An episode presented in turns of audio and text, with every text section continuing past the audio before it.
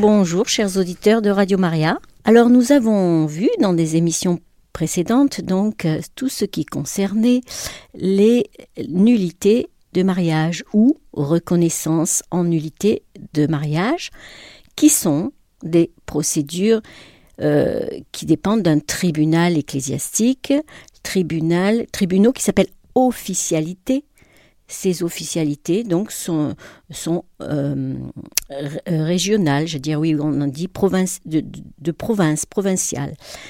Et nous allons aborder aujourd'hui un sujet qui va faire l'objet de, de, plusieurs émissions, qui concerne une autre manière de regarder un mariage et de voir si, oui ou non, ce mariage est valide ou pas. Ça s'appelle la dissolution du lien en faveur de la foi.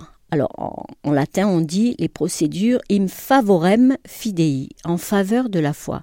Donc, c'est une autre manière d'aborder euh, un mariage qui, a connu un échec sans passer, enfin, qui peut être délégué dans les différentes évêchés et euh, pour, pour constituer un dossier, vous allez voir, et ce dossier va directement au dicaster romain concerné, par ces procédures en faveur de la foi.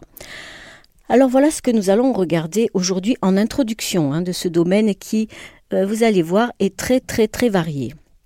Dans nos pays occidentaux, on, où se côtoient de plus en plus de personnes de confessions différentes, voire sans confession religieuse.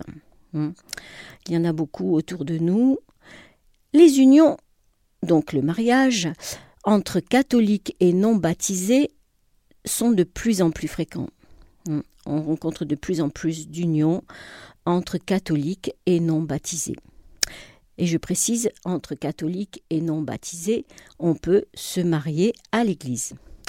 Donc on rencontre aussi dans certains diocèses des personnes qui, sans être baptisées, ou alors en étant baptisés, font un retour à la foi et qui cherchent à régulariser leur situation vis-à-vis de l'Église.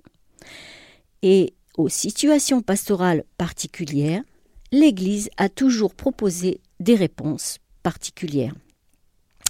Les procédures im favorem fidei, donc en faveur de la foi, font partie des procès spéciaux qui existe depuis le XVIe siècle. Vous me direz, c'est pas si vieux, mais quelque part vous allez voir que euh, l'Église en fait a, tenu compte de tout un tas de situations très particulières. C'est ce qui a permis de la faire évoluer.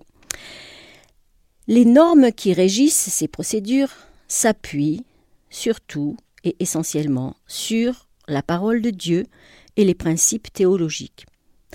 Alors je vous avais déjà expliqué que dans le code de droit canonique, il, y a des règles, et selon une de ces règles qui concerne le mariage, c'est le canon 1056, les propriétés essentielles du mariage sont l'unité et l'indissolubilité, qui dans le mariage chrétien, en raison du sacrement, donc je précise c'est un sacrement que les époux se donnent en formulant leur consentement, acquiert une solidité particulière. Cela semble signifier que c'est le sacrement qui rend le mariage ordonné ou pas à Dieu.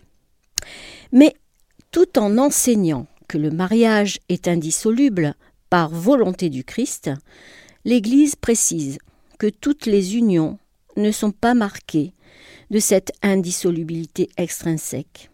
C'est le cas des mariages naturels non sacramentels et des mariages non consommés.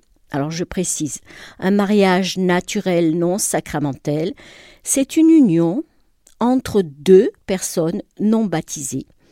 Et donc non sacramentel parce que donc il n'y a pas eu le baptême. Et des mariages non consommés, nous avons évoqué ce cas le mois dernier, un mariage non consommé, mais comme son nom l'indique, il n'y a pas eu d'union des corps. Il n'y a pas eu euh, fécondité, il n'y a pas eu euh, euh, relation intime qui puisse faire que le mariage était complet, quoi. Voilà, un mariage non consommé. Nous avons vu cela la dernière fois. Alors, ici, nous allons regarder le mariage non sacramentel. Et ce mariage non sacramentel, donc je reprécise, c'est important, entre un baptisé et un non baptisé, peut, dans certaines conditions bien précises, toujours en droit canonique, hein, il faut vraiment des cas très précis et, et bien étudier son cas, être dissous. On peut néanmoins se demander comment l'Église, qui a construit toute la densité de la sacramentalité nuptiale sur la symbolique d'un amour nuptial qui se veut unique, sans reprise, peut toutefois dissoudre, à certaines conditions, les mariages non sacramentels. Cependant, on peut observer que chaque fois que l'Église a eu affaire à des situations pastorales nouvelles, elle s'est interrogée sur elle-même sur sa mission salvatrice et sur les pouvoirs que le Christ lui a confiés pour remplir cette mission.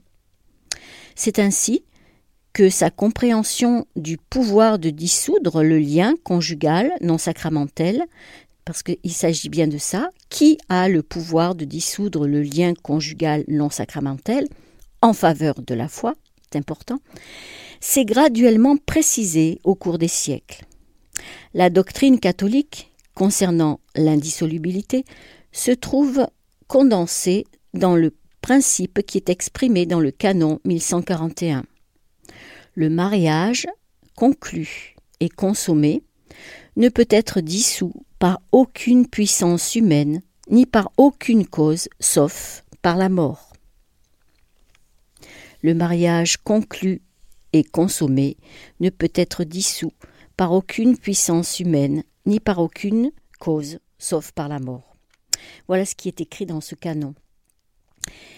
Mais cela s'explique, il faut, formuler un éclaircissement de cela. Cela s'explique par le caractère de droit divin positif du principe, de ce principe de l'indissolubilité absolue du mariage.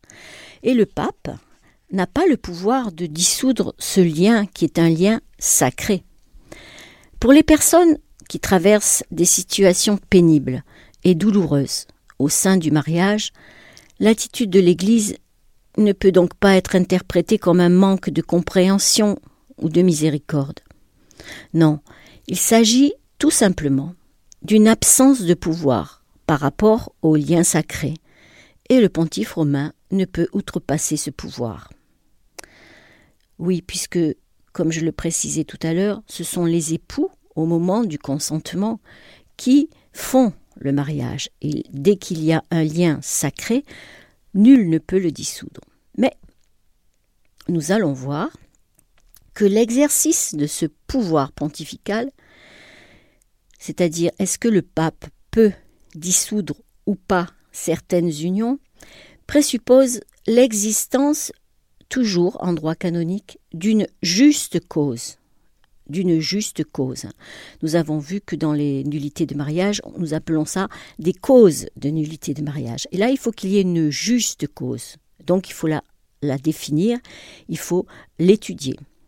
Cette juste cause est définie de manière ultime comme le salus animarum, c'est-à-dire, vous comprendrez facilement, le salut des âmes. Et c'est ce que nous dit le canon 1752, qui est le dernier canon du Code du droit canonique, qui est relatif à la loi suprême, qui est le bien des âmes, le salut des âmes. Car l'Église peut dissoudre la réalité même des liens naturels quand des intérêts surnaturels y trouvent avantage. Là, nous parlons des liens naturels, c'est-à-dire qui sont spontanément liés à notre nature humaine, tel que l'Église le reconnaît, un homme, une femme qui sont attirés pour se marier, c'est naturel.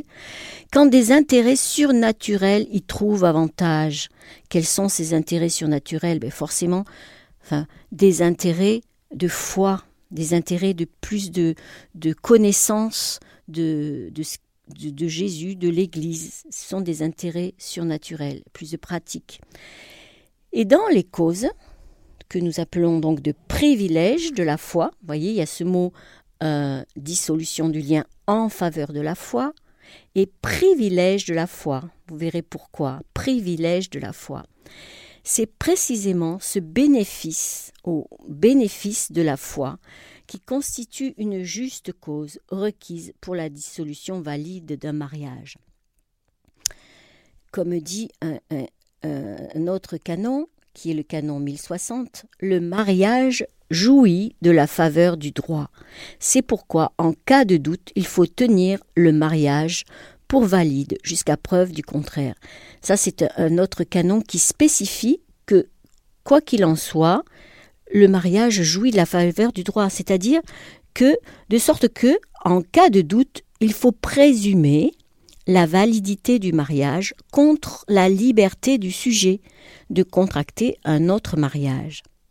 Mais si le doute porte sur un mariage non sacramentel, c'est-à-dire, je reprécise encore, entre un baptisé et un non baptisé, c'est ça un mariage sacramentel, et que la foi ou le salus animarum, le salut des âmes, de l'âme d'un baptisé est en jeu, dans ce cas, la présomption légale est inversée.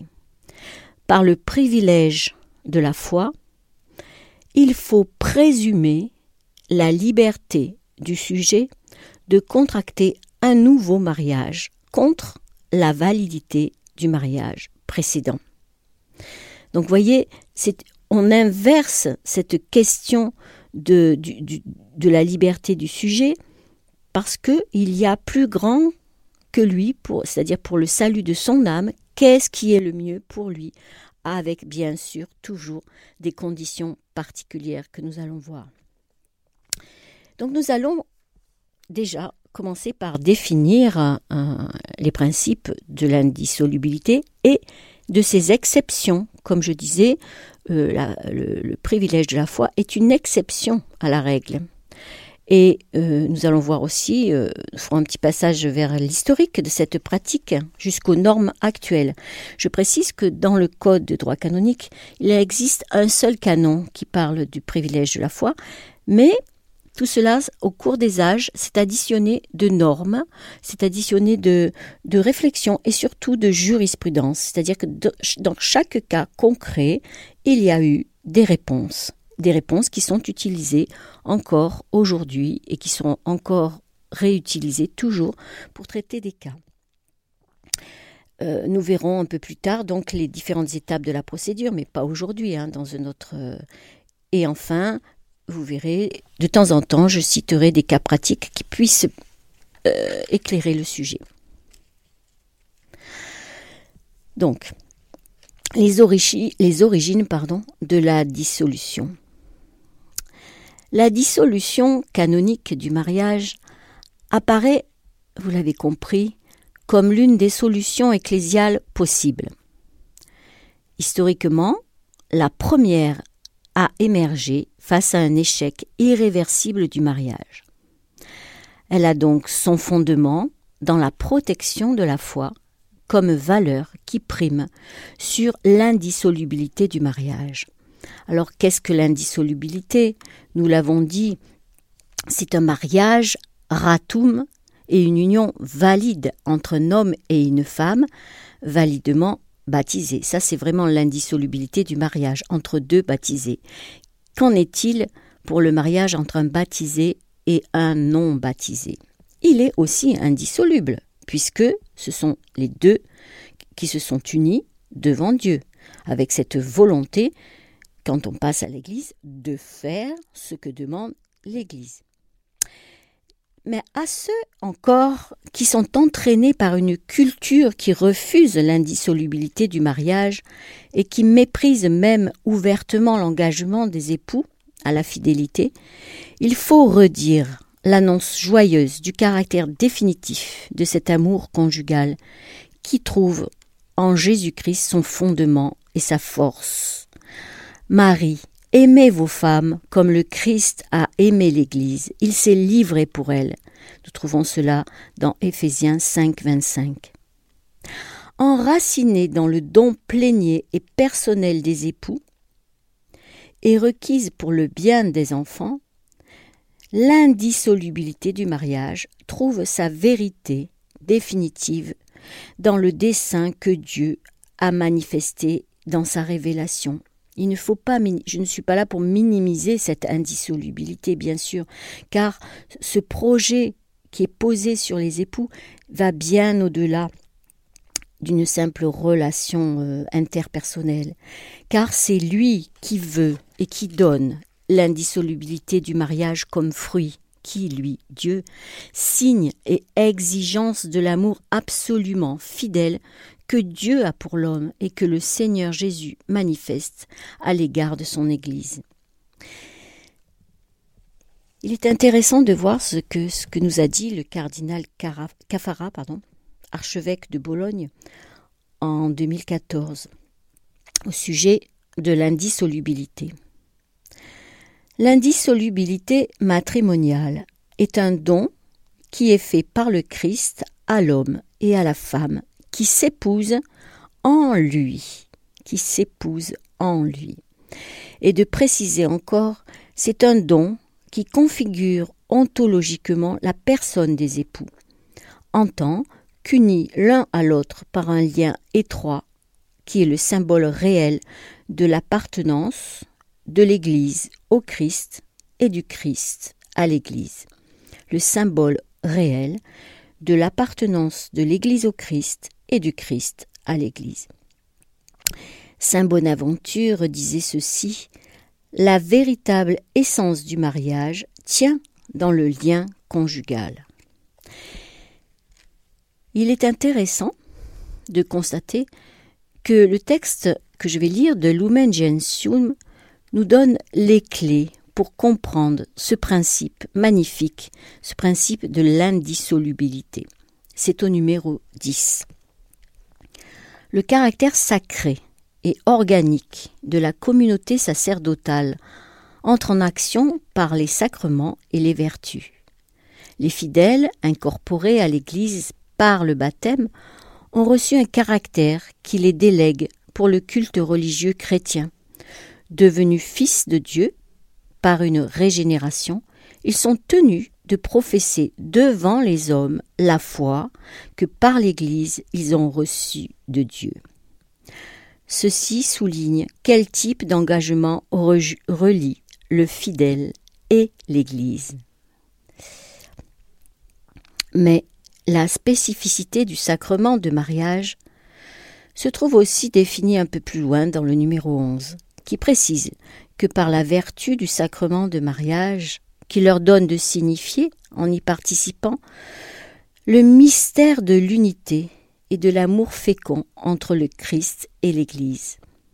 Les époux chrétiens s'aident mutuellement et se sanctifient dans la vie conjugale par l'accueil et l'éducation des enfants en leur état de vie et leur ordre. Ils sont ainsi dans le peuple de Dieu leur don propre.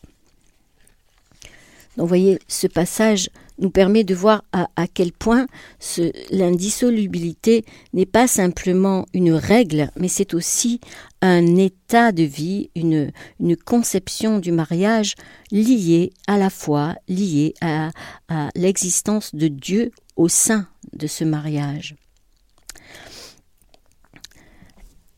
Au moyen du sacrement, Dieu offre aux époux une grâce spéciale.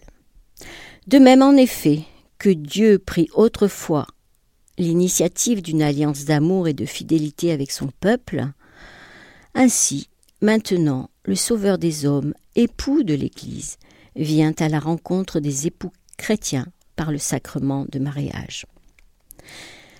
On peut dire que le mariage religieux fait donc de Dieu un témoin du consentement des époux.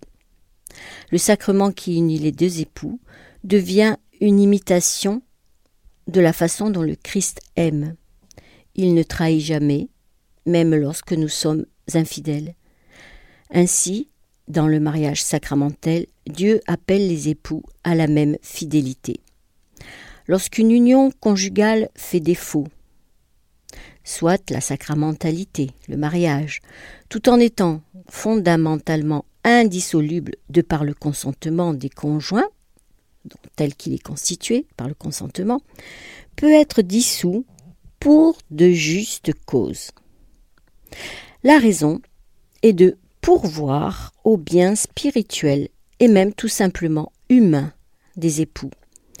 Car la communauté de vie conjugale, et ceci est très important à souligner, la communauté de vie et d'amour, je l'ai évoqué dans les différents sujets, mais c'est celle qui fait le lien entre tous ces sujets.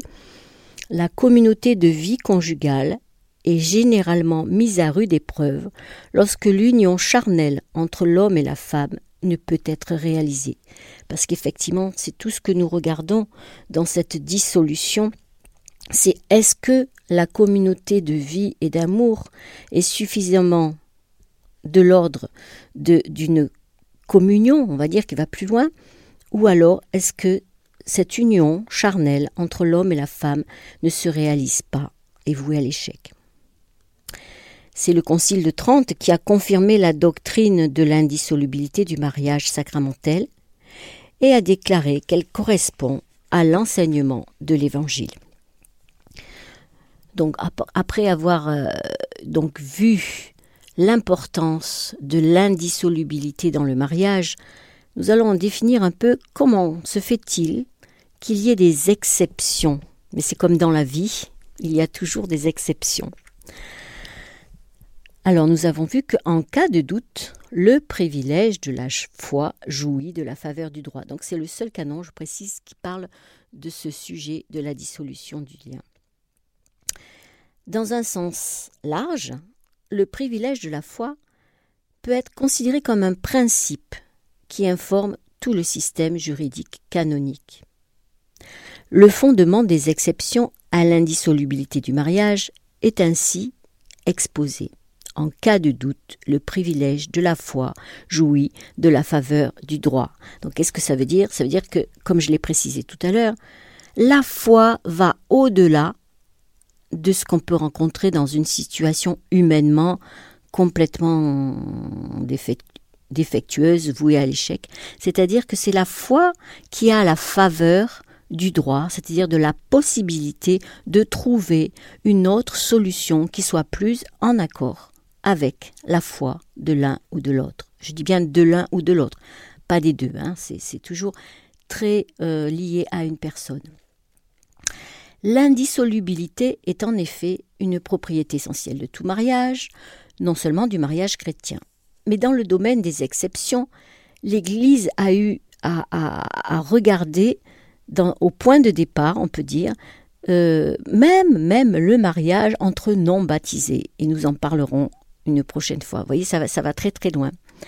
Et par le passé, peut-être même actuellement, l'Église a regardé aussi et, a voulu trouver des solutions chaque fois qu'un fidèle va vers elle pour lui demander, pour lui poser la question eh, qu'est-ce que je peux faire pour être plus en accord avec ma vie de foi?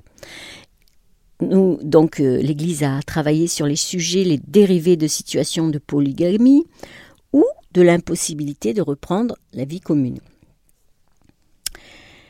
Donc nous voyons dans ce canon que je viens de citer, en cas de doute, le privilège de la foi jouit de la faveur du droit, nous voyons la perspective selon laquelle la sauvegarde, en latin la tutela, de la foi l'emporte sur le principe de l'indissolubilité dans des cas limites. Donc nous avons vu toute la richesse de cette indissolubilité, mais nous voyons aussi que ce qui va au-delà, c'est la sauvegarde de la foi.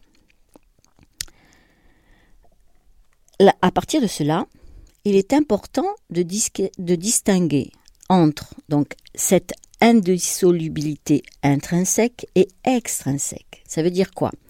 La première fait référence au fait que le mariage ne peut être dissous par la volonté des conjoints, elle est absolue, et la seconde, en revanche, signifie qu'il n'y a pas d'autorité qui puisse dissoudre le mariage, elle est absolue, dans le cas du mariage conclu et consommé, tandis que dans les autres cas, il peut y avoir des exceptions que nous allons préciser.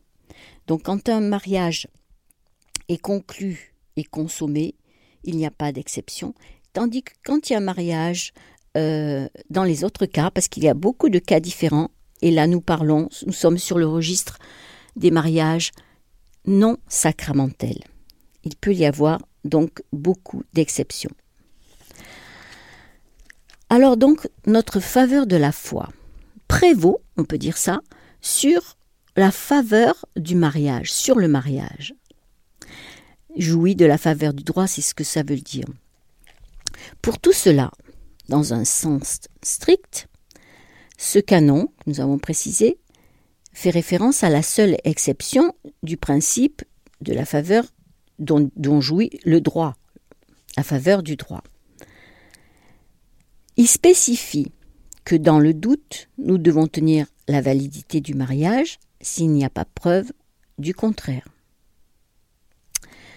De sorte que si l'un d'entre eux n'est pas baptisé, on peut prouver la validité du mariage ou l'invalidité du mariage.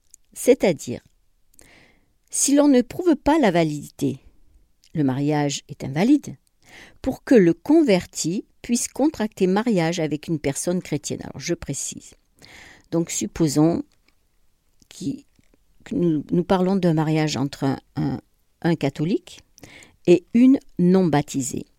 Et si ce mariage a de graves défauts dans la communauté de vie d'amour, etc., etc., et pour le bien du catholique, par exemple, du baptisé, qui veut vraiment vivre sa vie, pratiquer les sacrements, et qu'il a un projet de mariage qui, correspond exactement à ce que demande l'Église, qui est en accord avec sa foi, l'Église peut regarder ce qui n'a pas marché et lui donner la possibilité, en faveur de la foi qu'il porte en lui, de créer une nouvelle union.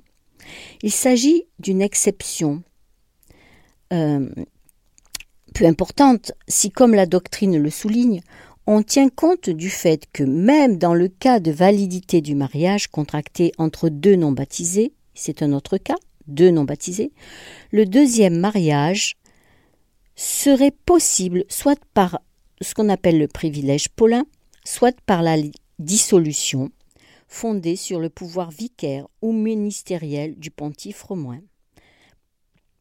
Alors, donc nous avons vu, est-ce que le pape peut dissoudre un mariage? Alors là, j'anticipe sur ce que je vais dire prochainement, mais en fait, euh, c'est très particulier, c'est-à-dire que ce n'est pas le pape en soi qui peut dissoudre, mais c'est qu'en tant que représentant de l'Église. Et c'est l'Église, l'Église, elle, qui peut dissoudre au nom du pape le mariage en faveur d'une cause plus grande qui est la foi.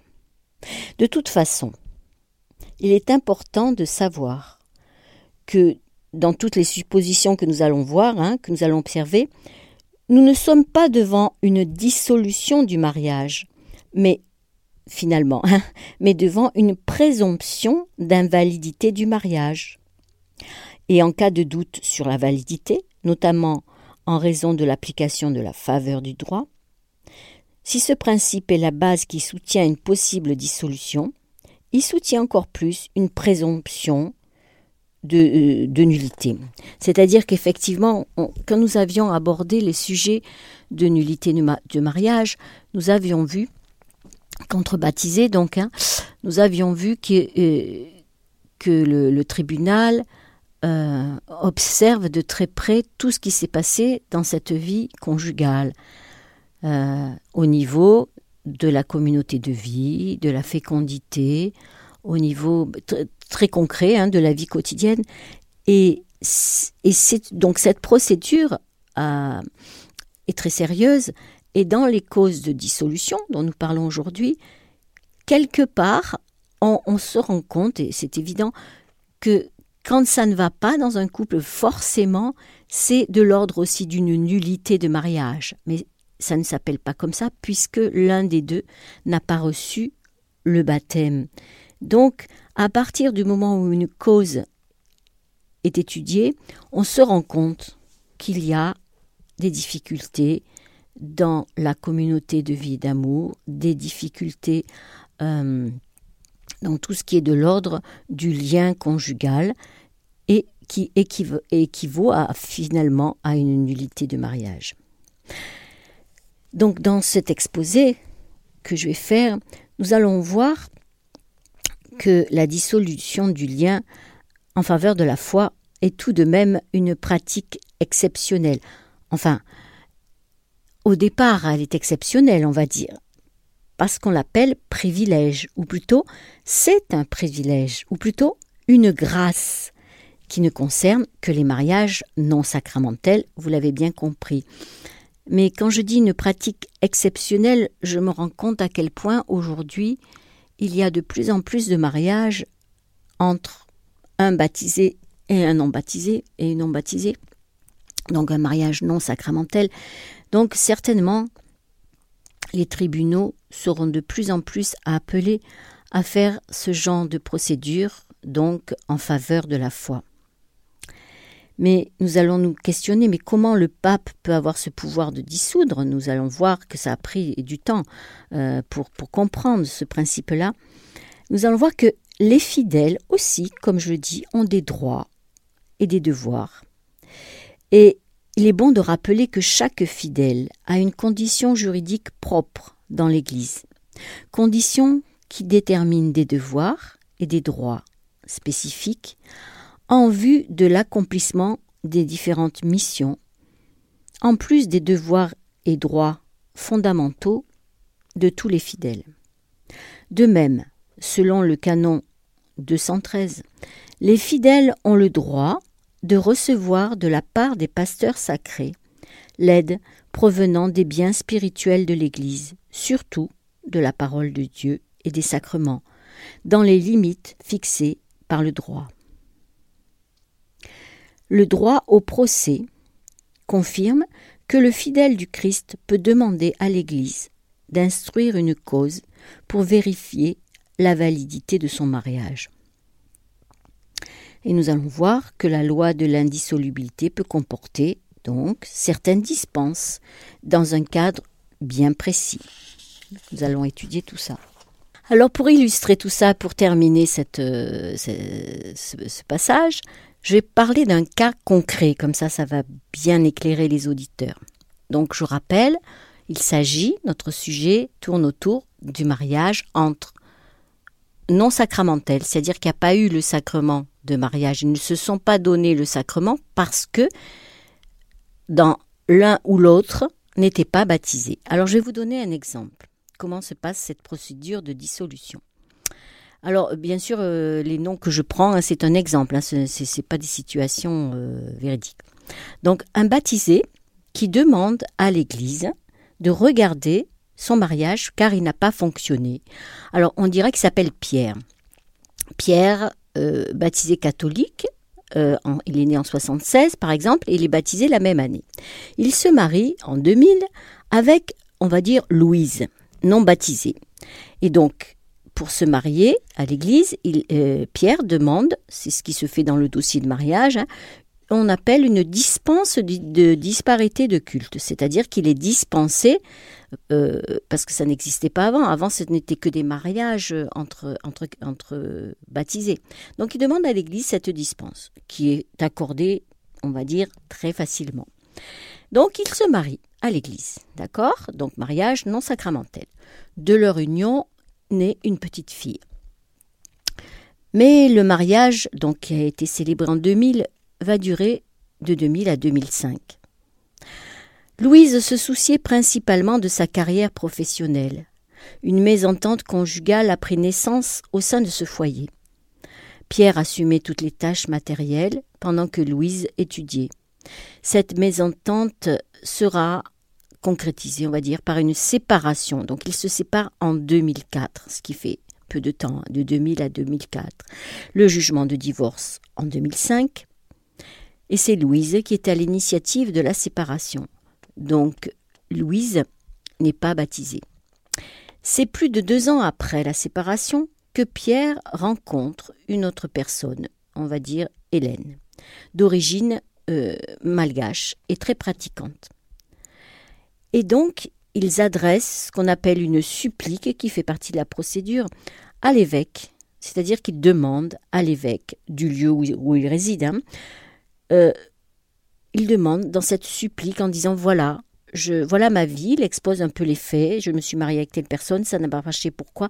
Et je demande que vous regardiez, c'est comme une supplique, on va dire, il supplie finalement euh, l'évêque, qui dépend donc de, son diocèse, de, de regarder la cause et de l'instruire et de voir si ce mariage est valide ou pas. Il peut être dissous ou pas. En fait, ce qu'on recherche, on regarde si vraiment Louise n'a pas a reçu le baptême ou pas. Donc ça, c'est une recherche. Ensuite, une fois qu'on a prouvé cela, on demande aux parties, c'est-à-dire à l'époux et l'épouse, de, de, dire ce qu'elles ont vécu dans ce mariage. Donc c'est une audition, une déposition.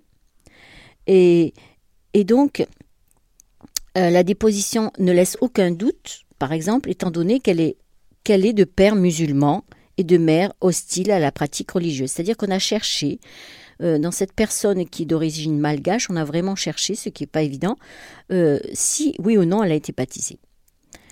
Et là, une fois que le doute est enlevé, pas de baptême, euh, on, s'aperçoit aussi dans leur déposition que Louise voulait faire plaisir à, son mari, à Pierre, et a accepté de faire la préparation, mais, mais qu'elle n'a pas poursuivi. Elle voulait faire une préparation baptême pour lui faire plaisir, mais en fait c'est par curiosité historique, hein, parce qu'elle était passionnée du Moyen Âge et culturelle, plutôt qu'une démarche de foi. Donc elle n'a pas reçu le baptême.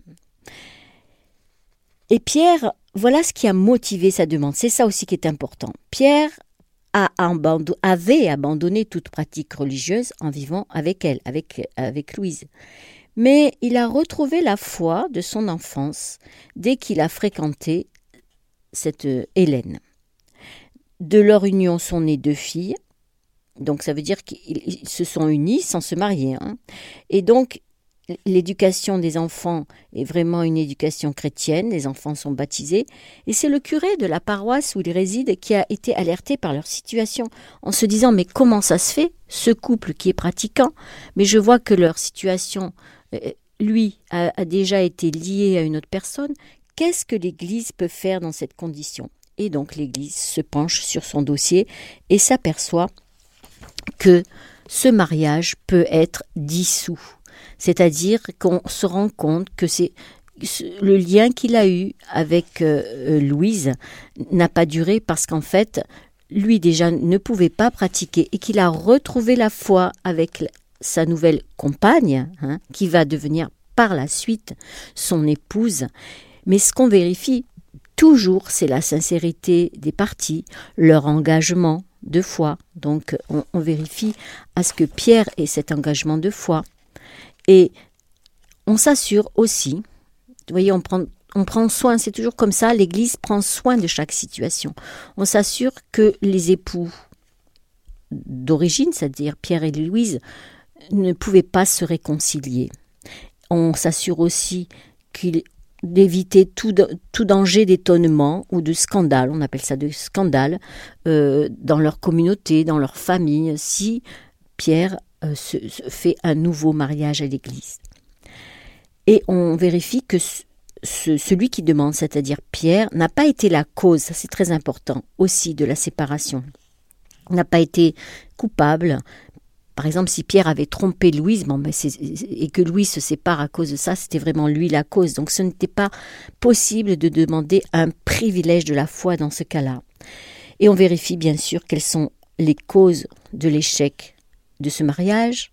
Je précise que c'est Louise qui a pris l'initiative de la rupture à cause des impératifs euh, professionnels, mais pas seulement. C'est-à-dire qu'ils n'avaient pas les mêmes préoccupations, ils n'avaient pas la même façon d'assumer l'éducation. Et puis, ils n'avaient aucune pratique religieuse ensemble. Et Louise, finalement, euh, aurait souhaité se faire baptiser, mais plus par, euh, par euh, curiosité, on va dire, que par conversion. et donc, la partie catholique, c'est-à-dire Pierre, a vraiment l'intention de se marier et de constituer un mariage vraiment sous le regard de Dieu avec euh, sa nouvelle compagne, baptisée, elle, qui s'appelle Hélène. Et pour le nouveau couple, on a vérifié que la vie chrétienne était au centre de leur foyer, et dans ce cas précis, la réponse de la congrégation qui étudie la cause, une fois que le dossier est constitué euh, dans une évêché, a été affirmative. Donc ça, c'était un exemple concret, mais il y en a beaucoup, beaucoup d'autres. Je vous remercie pour votre écoute. Je vous dis au mois prochain. Merci beaucoup Evelyne. En effet, euh, il y a un SMS, il y a un SMS aussi qui est arrivé et ce sera sans doute l'occasion le mois prochain de répondre à la question et de poursuivre euh, sur ce sujet si important et qui touche euh, tant de personnes aujourd'hui, tant de baptisés et non baptisés, voilà, dans cette réalité du mariage. Merci beaucoup. Nous vous retrouvons en effet le mois prochain dans cette émission le mariage, droit et devoir. Nous étions avec Evelyne Carbonel. Aujourd'hui, nous avons, elle a traité de la dissolution du lien en faveur de la foi. Émission que vous pourrez évidemment retrouver en podcast sur notre site internet www.radiomaria.fr.